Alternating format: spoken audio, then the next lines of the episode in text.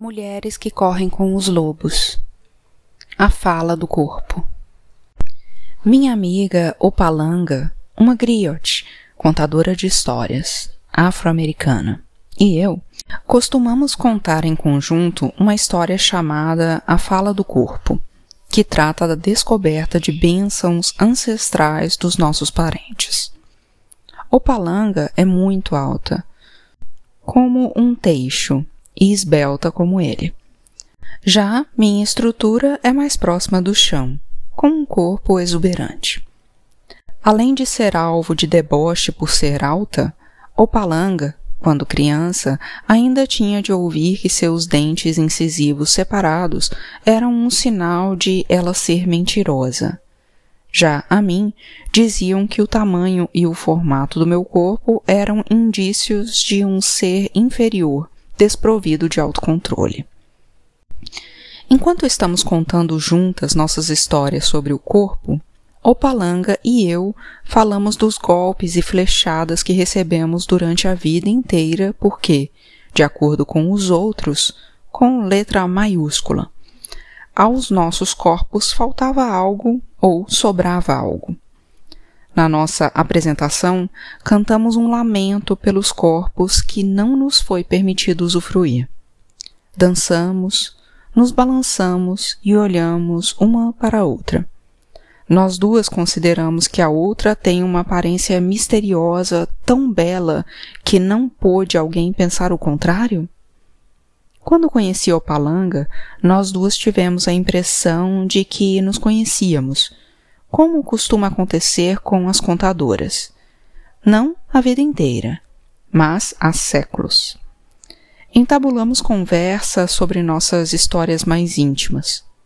Como fiquei perplexa ao ouvir que, já adulta, ela havia viajado até a Gâmbia, na África Ocidental, e encontrado alguns membros da sua linhagem que, pasmem, tinham na sua tribo muitas pessoas altas como teixos, esbeltas e com os incisivos separados. Explicaram-lhe que essa separação se chamava Sakaya Yala, que quer dizer abertura de Deus, e era interpretada como um sinal de sabedoria. Qual não foi a sua surpresa quando eu lhe disse que eu também, já adulta, havia viajado até o istmo de Tehuantepec, no México, e descoberto descendentes dos meus antepassados que, pasmem, eram de uma tribo de mulheres gigantes fortes, brincalhonas e imponentes no tamanho. Elas me haviam dado tapinhas e pequenos puxões, observando abertamente que eu não estava suficientemente gorda eu comia o suficiente? Será que eu não havia estado doente? Elas explicaram que eu devia me esforçar, pois as mulheres de La Tierra redondas como a própria terra, pois a terra contém muito. Portanto, na apresentação minha e de Opalanga, como nas nossas vidas, nossas histórias pessoais, que começaram com experiências repressoras e deprimentes, terminam com um sentido forte e jubiloso do self. O palanga entende que sua altura é sua beleza, seu sorriso é de sabedoria e que a voz de Deus está sempre perto dos seus lábios. E eu entendo que meu corpo não é separado da terra, que meus pés foram feitos para afirmar minha posição, que meu corpo tem a forma de um recipiente feito para conter muito, nós duas aprendemos. Com gente vigorosa, fora da nossa própria cultura norte-americana, a reavaliar o corpo, a refutar ideias e expressões que ultrajassem o corpo misterioso, que ignorassem o corpo feminino enquanto instrumento de conhecimento. Extrair grande prazer de um mundo repleto de muitas espécies de beleza é uma alegria na vida a qual todas as mulheres fazem jus. Defender apenas um tipo de beleza é, de certo modo, não observar a natureza. Não pode haver apenas um tipo de ave canora, apenas uma variedade de pinheiro, apenas uma qualidade de lobo. Não pode haver apenas um tipo de bebê, de homem ou de mulher. Não pode haver apenas um formato de seio, de cintura, de tipo de pele. Minhas experiências com mulheres avantajadas no México fizeram com que eu questionasse todo o conjunto de premissas analíticas relacionadas aos diversos tamanhos, formatos e, especialmente, peso das mulheres. Uma antiga premissa psicológica, em especial, pareceu-me absurdamente equivocada. A ideia de que todas as mulheres avantajadas têm fome de alguma coisa de que dentro delas existe uma pessoa magra que grita para sair. Quando sugeri essa imagem da mulher magra que grita a uma das majestosas mulheres da tribo terruana, ela ficou me observando com certo alarme. Ela me perguntou se eu estava querendo dizer uma possessão por um espírito malévolo. Quem iria pôr um ser tão perverso dentro da mulher? Estava além da sua capacidade de compreensão a possibilidade de que curandeiros ou qualquer outra pessoa pudessem considerar que uma mulher, só por ser grande por natureza, tivesse dentro de si uma mulher aos gritos. Embora sejam verdadeiras e trágicas as perturbações da alimentação compulsiva e destrutiva que deformam as dimensões do corpo, elas não são a norma na maioria das mulheres. É mais provável que as mulheres que são grandes ou pequenas, largas ou estreitas, altas ou baixas, sejam assim simplesmente por terem herdado a configuração corporal dos seus parentes. Se não dos seus parentes imediatos, então dos parentes de uma geração ou duas no passado. Difamar ou julgar o físico herdado de uma mulher é criar gerações e mais gerações de mulheres ansiosas e neuróticas.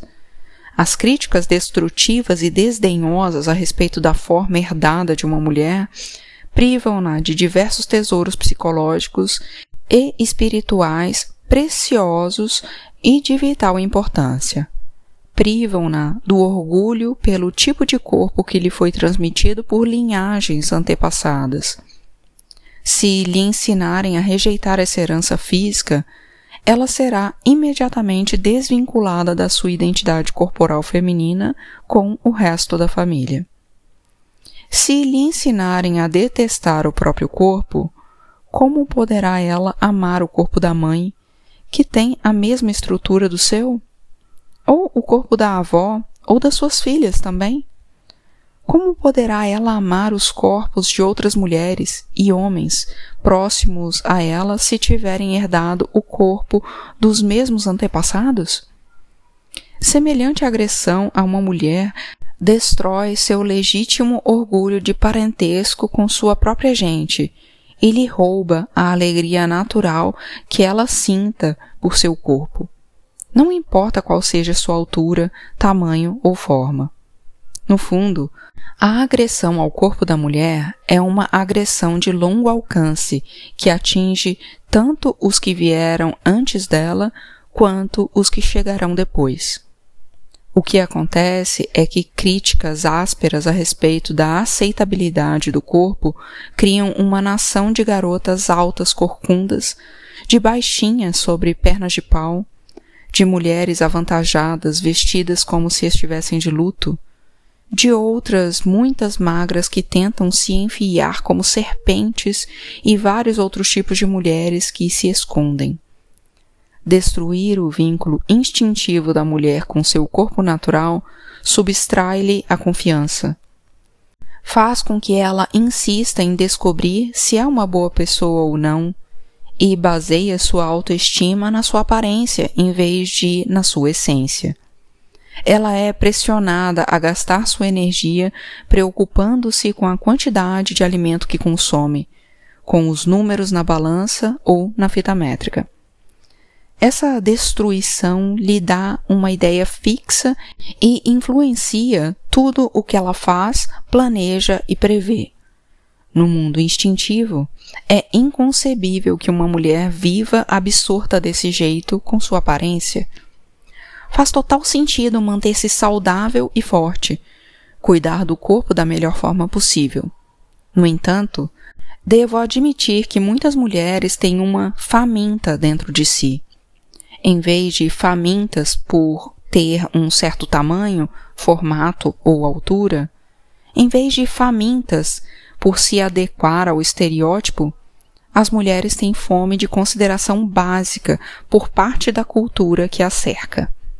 A mulher faminta ali dentro anseia por ser tratada com respeito, anseia por ser aceita e, no mínimo, anseia por ser vista sem preconceitos. Se realmente existe uma mulher gritando para sair, ela está pedindo aos gritos que terminem as projeções desrespeitosas que os outros lançam sobre o seu corpo, seu rosto, sua idade. A patologização da variação nos corpos femininos é uma tendência profunda endossada por muitos teóricos da psicanálise, sem a menor sombra de dúvida por Freud. Martin Freud, por exemplo, em seu livro sobre o próprio pai, Sigmund, relata que a família inteira desprezava e debochava das pessoas corpulentas. Os motivos das opiniões de Freud estão fora do âmbito desse trabalho. É difícil, porém, entender como uma atitude desse tipo poderia contribuir para uma perspectiva equilibrada dos corpos das mulheres.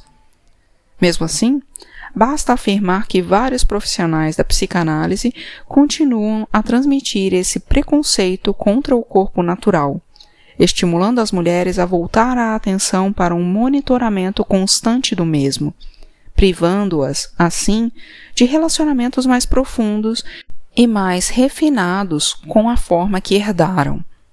A angústia quanto ao próprio corpo subtrai à mulher uma fatia considerável da sua vida criativa e da sua atenção a outros aspectos. Esse estímulo a que a mulher comece a tentar esculpir seu próprio corpo é extraordinariamente semelhante ao processo de escavar a própria terra, queimá-la, descascar suas camadas, desnudá-la até os ossos. Onde existe uma ferida nas psiques e nos corpos das mulheres, existe uma ferida correspondente no mesmo local na própria cultura e, finalmente, na própria natureza. Numa psicologia de caráter verdadeiramente holístico, todos os universos são interpretados como interdependentes, não como entidades autônomas. Não é de se espantar que na nossa cultura coexistam a questão de esculpir o corpo natural da mulher, a questão correlata de entalhar a paisagem e ainda de retalhar a cultura em partes que estejam na moda. Apesar de uma mulher não ter condição de parar a dissecação da cultura e das terras da noite para o dia, ela tem condição de interromper esse processo no seu próprio corpo. A natureza selvagem jamais defenderia a tortura do corpo, da cultura ou da terra. A natureza selvagem jamais concordaria em açoitar as formas com o objetivo de provar valor, controle ou caráter, de tornar essas formas mais agradáveis ao olhar ou mais valiosas em termos financeiros. Uma mulher não pode tornar a cultura mais consciente apenas com a ordem de que se transforme. Ela pode, no entanto, mudar sua própria atitude para consigo mesma, fazendo com que as projeções desvalorizadoras simplesmente ricocheteiem. Isso ela consegue ao resgatar seu corpo, ao não renunciar à alegria do seu corpo natural, ao não comprar a ilusão popular de que a felicidade só é concedida àqueles de uma certa configuração ou idade, ao não esperar nem se abster de nada e ao reassumir sua vida verdadeira a plenos pulmões. Ela consegue interromper o processo. Essa dinâmica do amor próprio e da aceitação de si mesma são o que dá início à mudança de atitudes na cultura.